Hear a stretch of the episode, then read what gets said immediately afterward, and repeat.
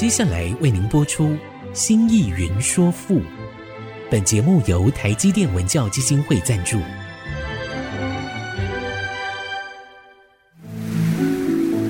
从气盖山河的朝代风华，到细腻抒情的人生长叹，跨越朝代，开启诗词盛世，《新意云说赋》。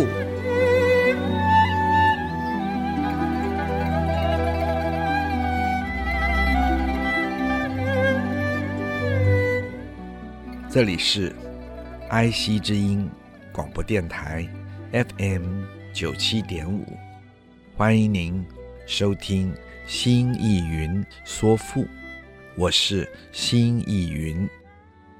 亲爱的听众朋友们好，我们的节目每周四晚上八点播出，周日晚上十点重播。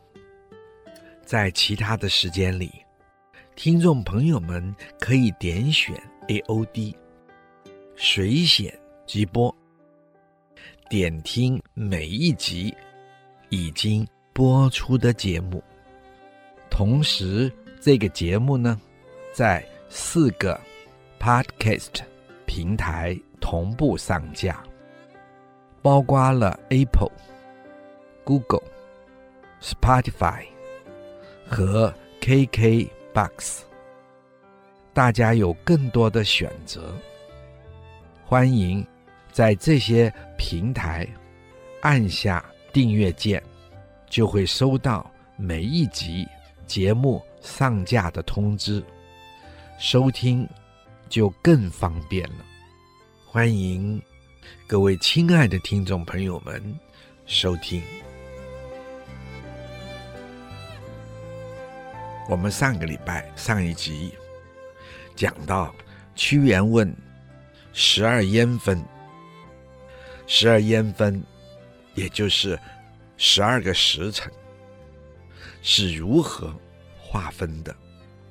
日月安属，安是如何，属是依附。至于太阳和月亮，又是怎么依附在天上的呢？列星安辰，列星就是众星，安也是和，如何的意思？辰是陈列，它如何陈列在天上？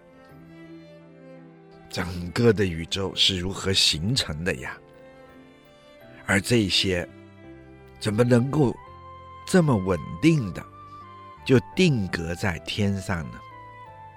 这不是很神妙吗？出之阳谷，这个“出”是出来，“自”是由，就是从。阳谷就是古代神话中太阳升起的地方。次于蒙氏的“次”，就是止息、休息。于就是在蒙氏，蒙是蒙水，氏是水边。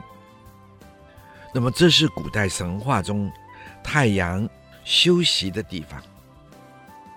出自阳谷，次于蒙氏，也同样的是在问：太阳为什么会从阳谷升起，然后到蒙氏去休息呢？这个规律是怎么形成的？天何所踏？十二烟分，日月安属，列星安辰，出自阳谷，次于蒙氏。整首诗，也就是，请问啊，天体中的日月是在何处相会啊？一年中十二个时辰，又是如何划分的呀？白天，天上的月亮和太阳，他们是如何依附在昊天之上啊？整个宇宙，整个昊天的众星星们啊，他们是如何能够就这样有秩序的陈列在昊天宇宙之上啊？这可真是玄妙呀！我们知道啊，太阳每天从阳谷中升起呀、啊，而后歇止在蒙水边呢、这么一天也就这么过去了呀。为什么会这样啊？为什么会这样啊？自明即毁，所行即理。夜光何得？死者又欲。觉力为何？而故兔在夫。自明即毁，自就是从。明是平淡，平和平的平，淡元旦的旦，平淡是时间名词，指的是清晨五六点之际。即是到了，悔是日暮，就是黄昏太阳落下的时候，大约下午。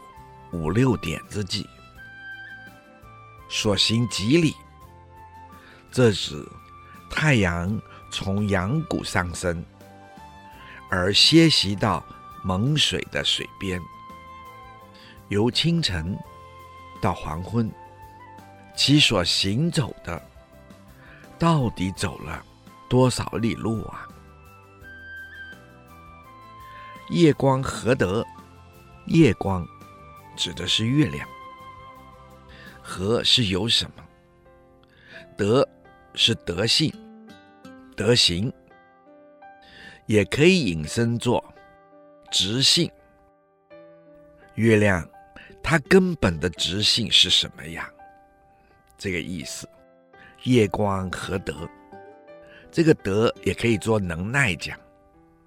本来德是特殊的行为。或者好的特殊的行为，在这里呢，引申就做能耐吧。它到底有些什么能耐呀？也就是说，月亮啊，你到底有些什么能耐？有些什么特殊德行啊？或者说，月亮啊，你的直性是什么呀？为什么能够死？则又欲死，是指月亏，以至于到完全的消失。则就是耳，又就是重新，欲是出生。这是指月亮在消失之后，又能够再重新的出生，重新的。慢慢长回来，最后月圆。决力为何？觉是其，其他的其，指的是月亮。力是好处。为是乃。何是什么？这是说，月亮死而复生，究竟图得什么好处啊？而故兔在福，而是连接词，没有意义。故是眷顾，引申呢做福玉解。兔指的是兔子，也有人解说，故兔就是兔子。这个故，也就是和兔是连着的，而不做福玉解。故兔。是楚国的方言。那么，根据神话说，月亮中有兔子，这个神话就是从这里开始的，或者这是楚国原来的神话传说。自明即毁，所行即理。夜光何得？死者又欲，决力为何？而故土在复。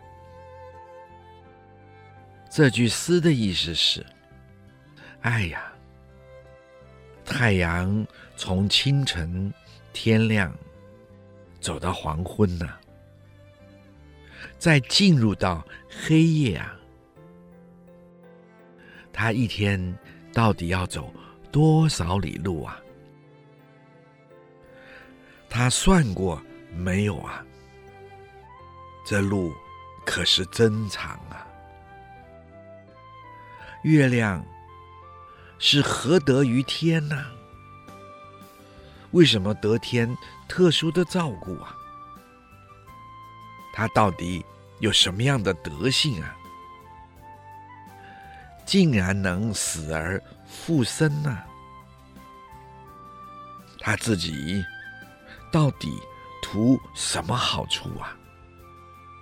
月亮里又到底藏着什么样的好处啊？它竟然在肚子中抚育着那只仙兔啊！哎呀，一切都太神妙了呀！这到底怎么回事啊？我只有问天了呀！这到底怎么回事啊？这到底怎么回事啊？好，先讲到这儿，待会儿再说。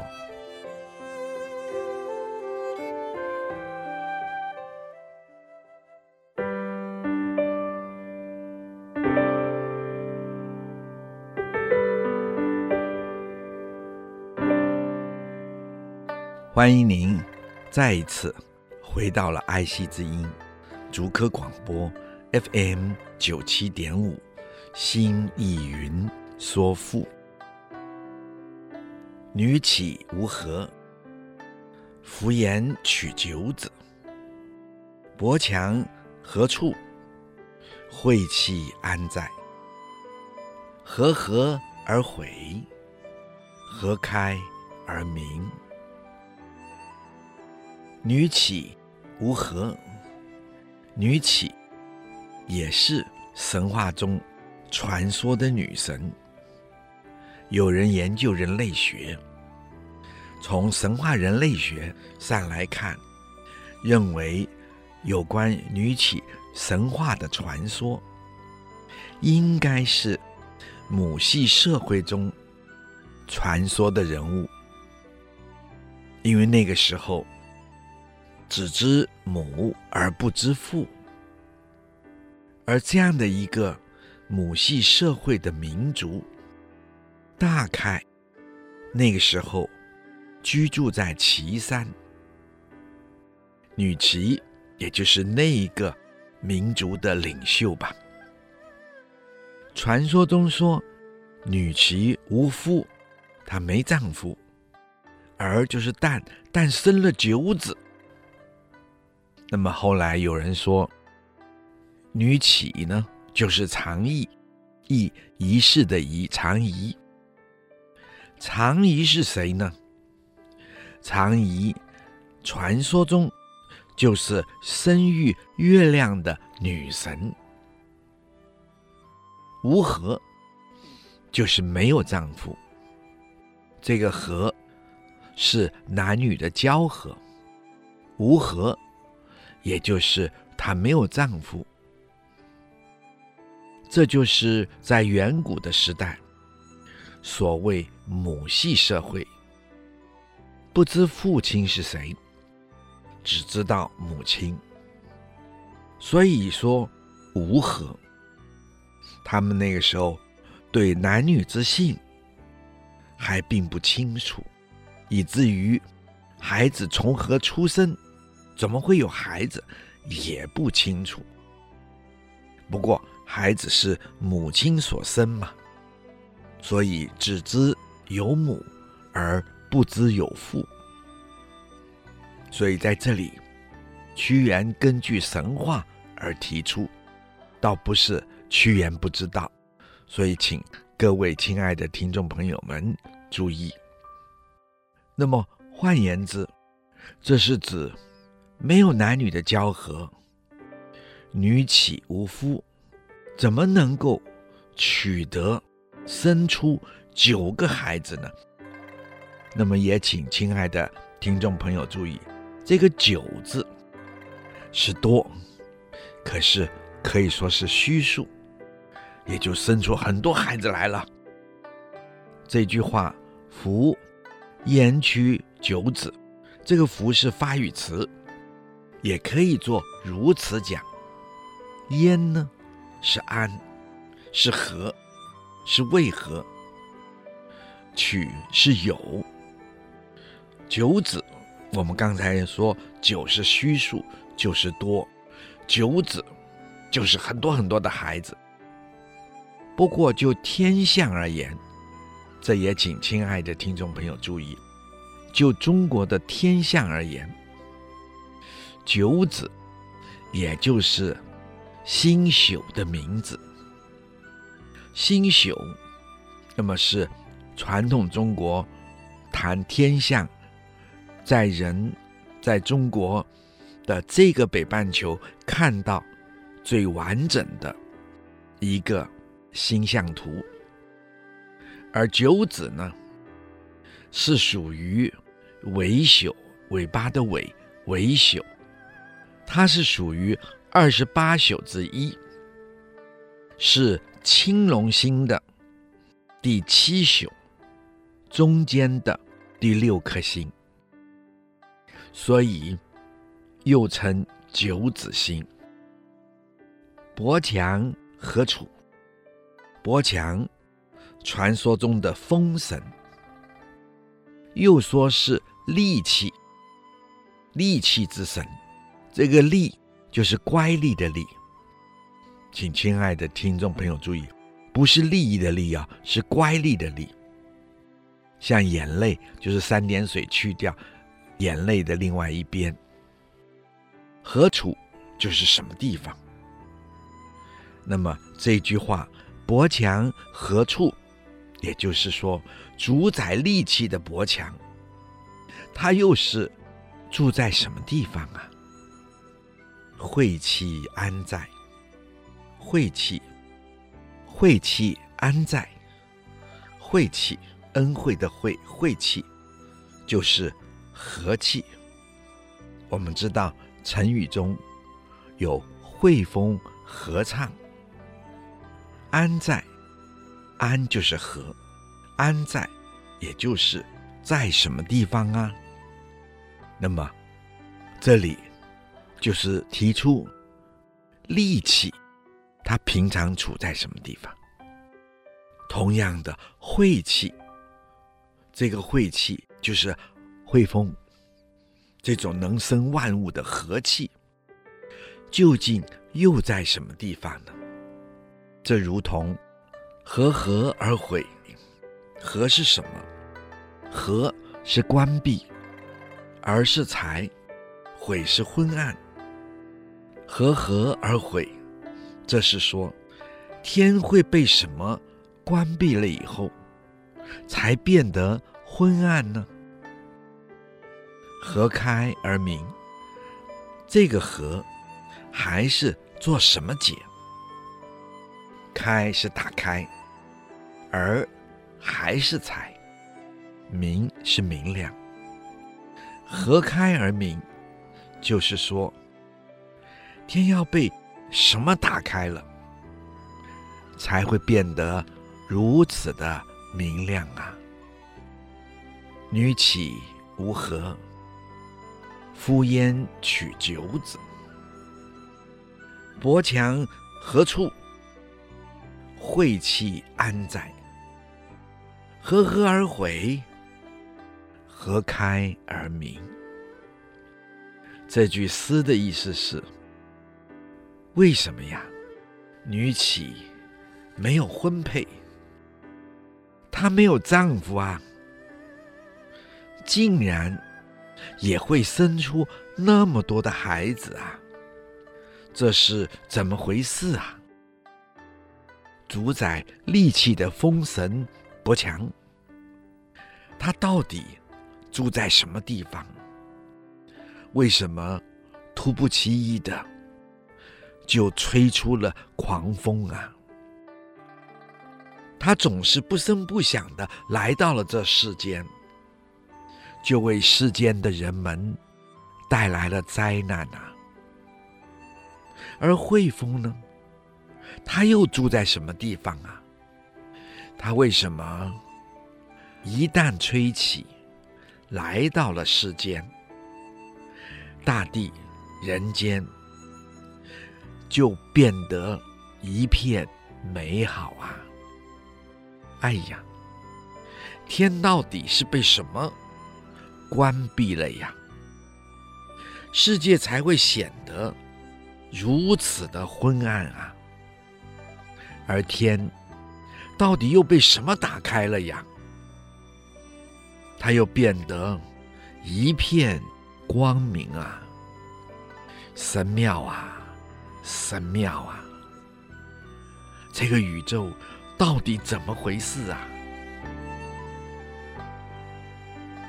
绝秀、味淡、药灵、安常，不认古洪，斯何以丧之？谦曰：“何忧？何不克而行之？”绝秀、味淡。绝秀就是星宿的名字，又称绝亢。亢是亢奋的亢。它另外一个名称就叫做绝亢，它是东方之星，是传统中国二十八宿星宿之一，它是苍龙七宿的第一宿，在东方这一宿啊，它是有两颗非常明亮的星星。照耀出来，闪烁出来。神话传说中，就这两颗星星，就是这两颗星星，就是天门的天阙，而这就是天门，也就是所谓的黄道，黄道吉日的黄道，是太阳。在天球上运动的轨迹的一个坐标，因为太阳会由这里通过。味淡，味还没有，淡，天明，明亮。亲爱的听众朋友们，猜猜看，药灵指的是什么？好，我们就说到这。待会儿再说。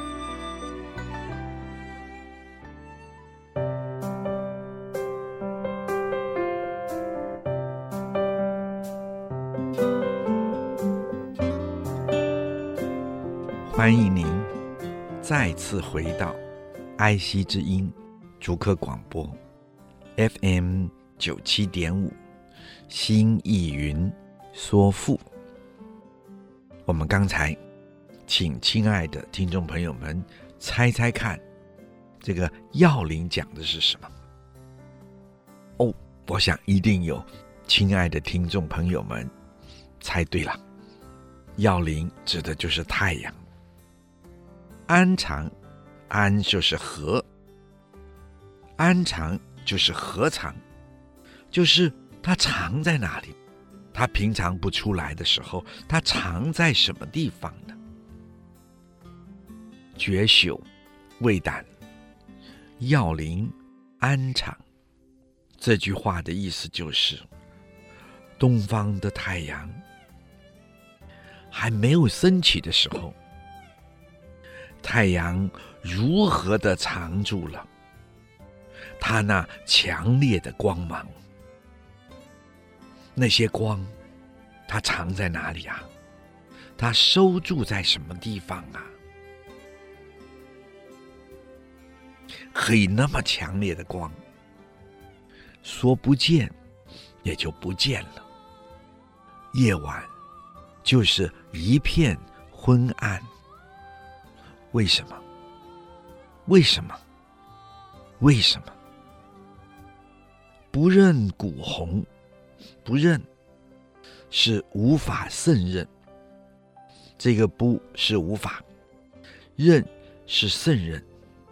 古，请亲爱的听众朋友注意，做字理讲，这是我们很少用到的字理。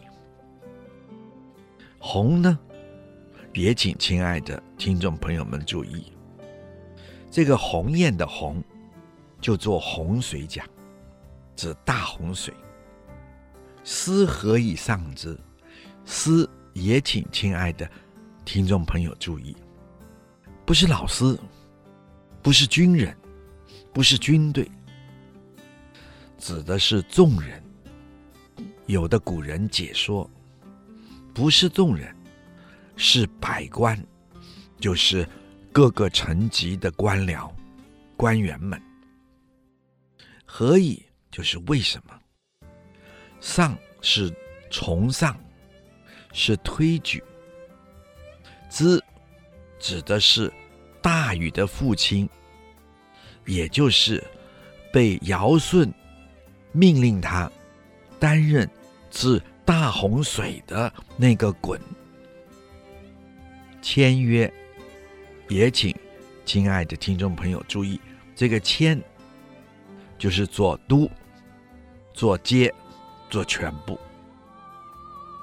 约就是说，何忧？就是何必担忧？何必担心呢？何不？克而行之，何不？就是为什么不？克是考核，是实验，而连接词无益。行之就是做一下，什么意思？在这里也就是让他去做一下吧，让他试试看吧，然后再来考核他吧，然后再来决定吧。行是实践，就去让他实做一下。之鱼尾助词，没有意义。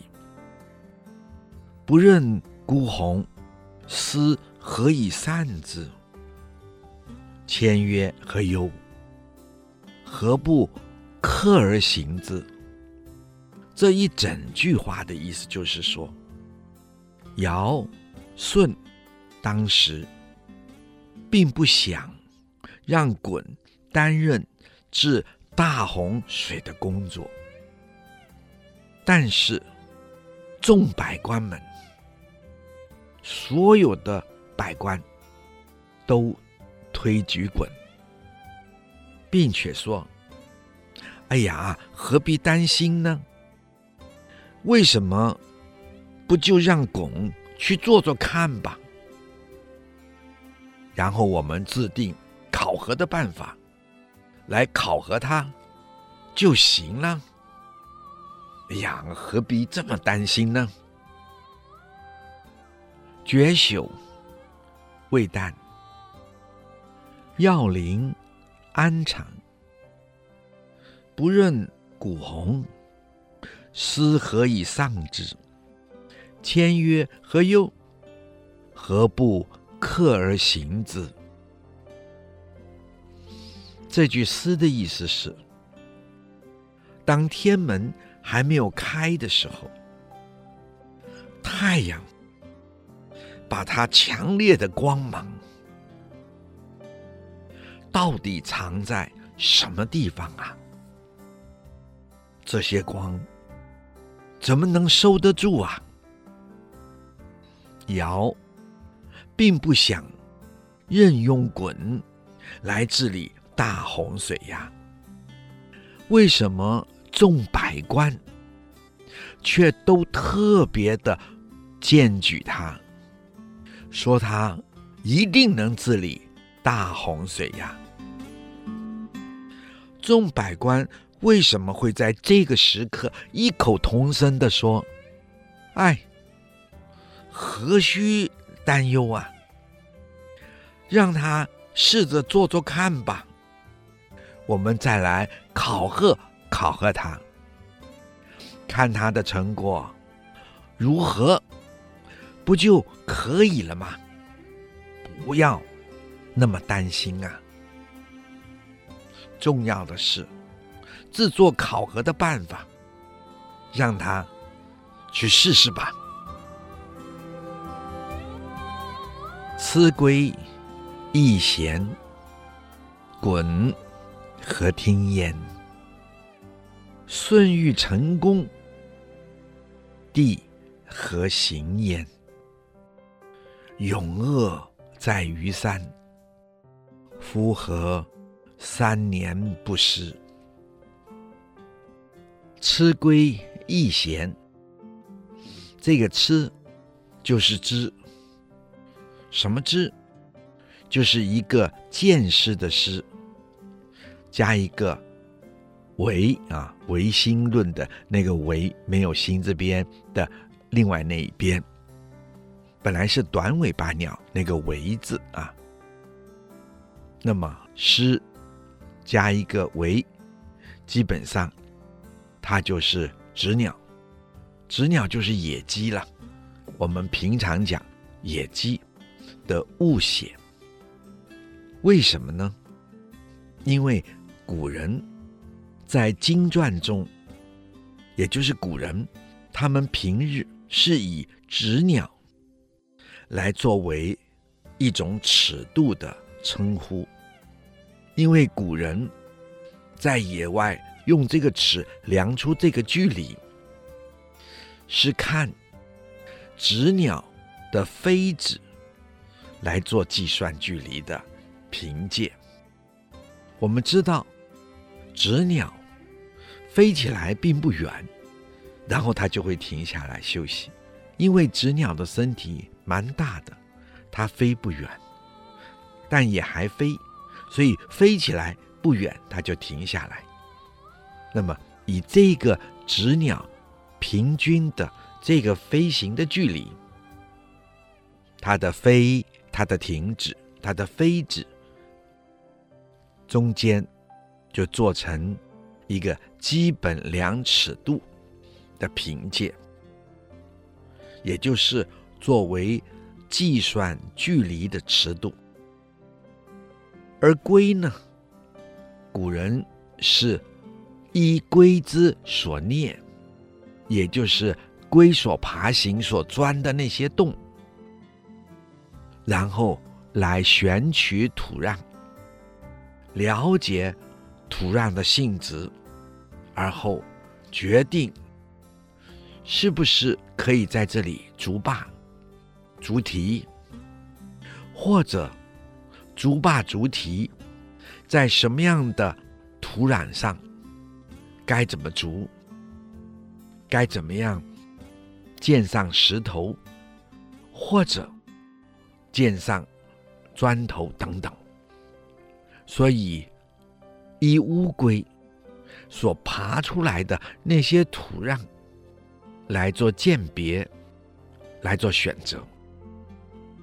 那么，这也就是说，这请亲爱的听众朋友们特别注意的。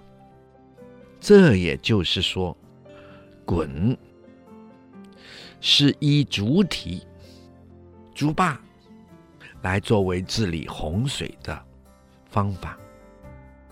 它是用防堵的政策。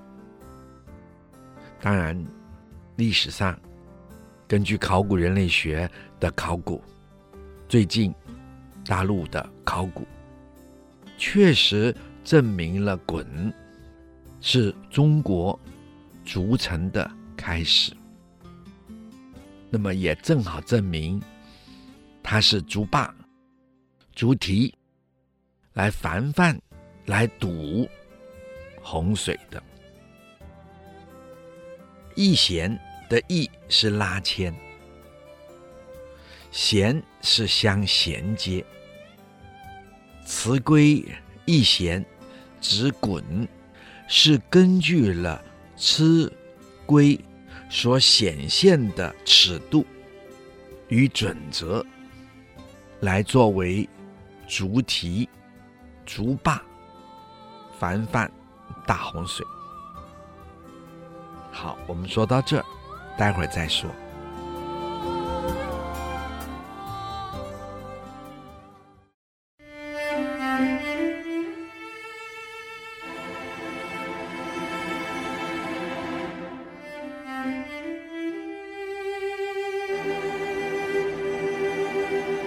欢迎您再次回到爱惜之音竹科广播，FM 九七点五，新意云说赋。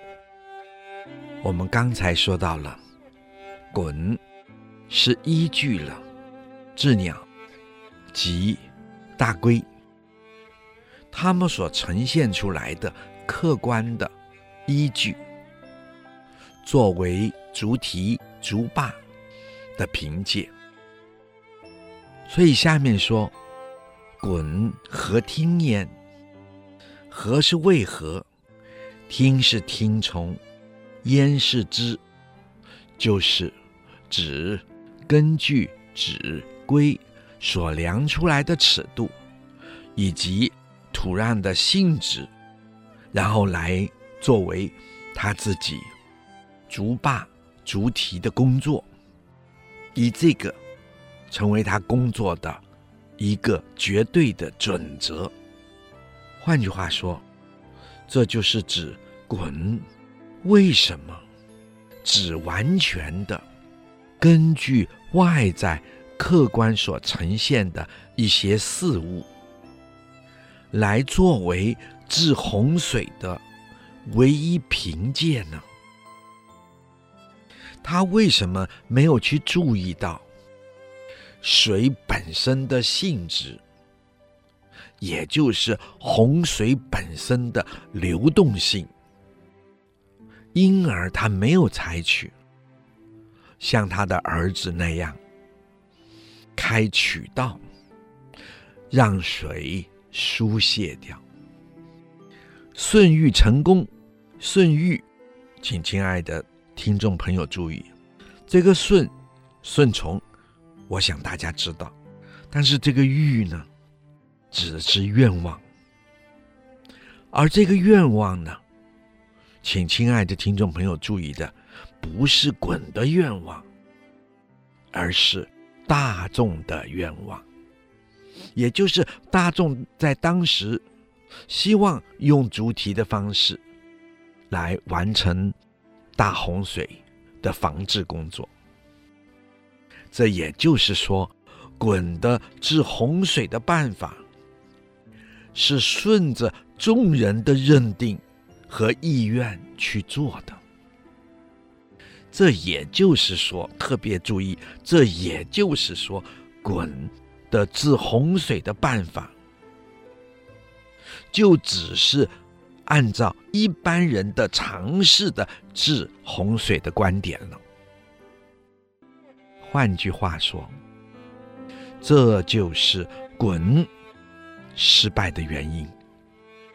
舜禹成功，这是说滚顺着一般众人的常识意见治理洪水，他所作所为。完全合乎常识，只有常识的这些众人的期望与要求。帝和行焉？帝就是帝尧。和为什么？行焉就是行之，焉就是知。行是惩罚，知是他指鯀。他既然合乎一般众人的愿望，帝尧为什么还要惩罚他呀？屈原在这里提出了很重要的问题。帝尧能惩罚他，代表帝尧有他的见识。当然，大水没治好也是事实。可是帝尧能够在众人的支持下，然后不顾众人的意愿，惩罚他。这就是帝尧的高明处。永恶在于三，永是长时间，恶是囚禁、禁锢。于三是神话传说中的三明，在东方，福和三年不失。福发语迟，和是为什么？三年是经过了三年，也就是经过多年了。不失，失是坏，不失就是不坏，也就是他的身体没有腐烂。神话传说中说，鯀死后身体三年不腐，而后有人以最锋利的无刀破开了鲧的肚子，鲧化成黄龙而去。而这一切是怎么回事？屈原提出对神话的质疑。不过近代有人认为这个诗是行，三年不失。就是长时间的禁锢，不放行，不放滚的自由。辞归易贤，滚何听焉？舜欲成功，帝何行焉？永恶在于三，夫何三年不思？这诗句的意思，滚为什么呀？只会一味的按照外在既定客观的规则来治理洪水呀？哎，其实滚是完全的顺从一般人的观念、想法。根据常识去治理洪水啊！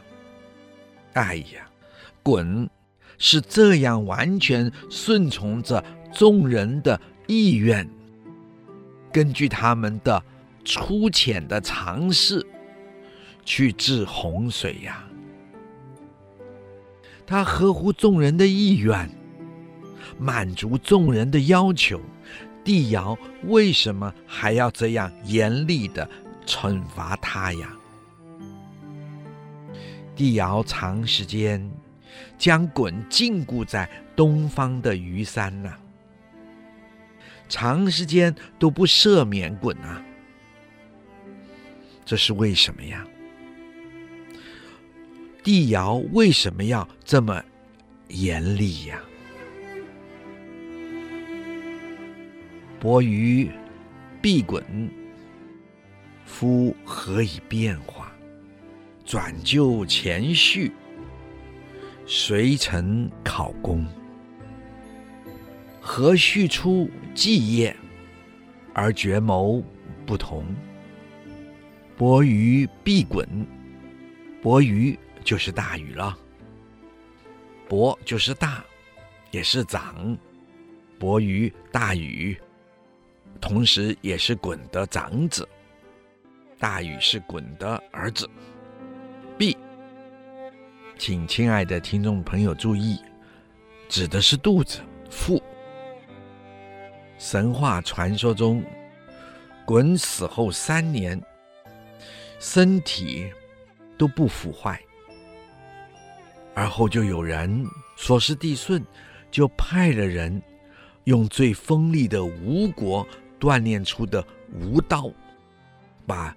鯀的肚子，胀得高高的肚子破开，大禹就从鯀的肚子里蹦跳了出来。所以这里说“伯鱼避鯀”，意思就是说，大禹是从鯀的肚子中生出来的，崩出来的。晋人说，这是强调伯禹和鯀的那一份父子的亲密性，而这个父子之亲，为什么大禹治洪水的方法会完全不同于鯀呢？这句话的含义非常的深刻。这表示，即使亲密如父子，但观念其实还是可以调整的，不必墨守成规，而这就是创造。所以下一句就是说：“福何以变化？”这意思简单的说。以父子之亲，怎么会有如此巨大的变化呀？转就前序，这个转就是接续，这个就就是完成。前序，前就是前面，前人，序是事业，前序就是前人的事业。这表示大禹接续完成父亲未完成的事业，所以下面说“遂成考功”，“遂”就是于时，就是乃；“成”就是完成；“考”指父亲。古人父死就称考，称考。表示父亲去世了，功就是四功，这就是说，最后完成，成就了已死父亲治洪水的四功。何续初继业，何是为什么？续是接续，初是当初鯀。治洪水的职务，继是继承，这是指在治洪水的工作上，父子是相继接续的，而绝谋不同，而是但是，绝是其，就是指他们，谋就是治洪水的方略方法不同。不一样。这句话的意思，也就是说，大禹是儿子，他继承了父亲鲧治洪水事业的工作职务，但两个人治水的方法和方略却完全不同。这是为什么呀？那么根据古籍，鲧治水主张用堵的，而大禹则是主张用导的。一是防堵，一是开沟开渠，引水顺流而下，两个完全不同。这是为什么呀？好，今天就说到这。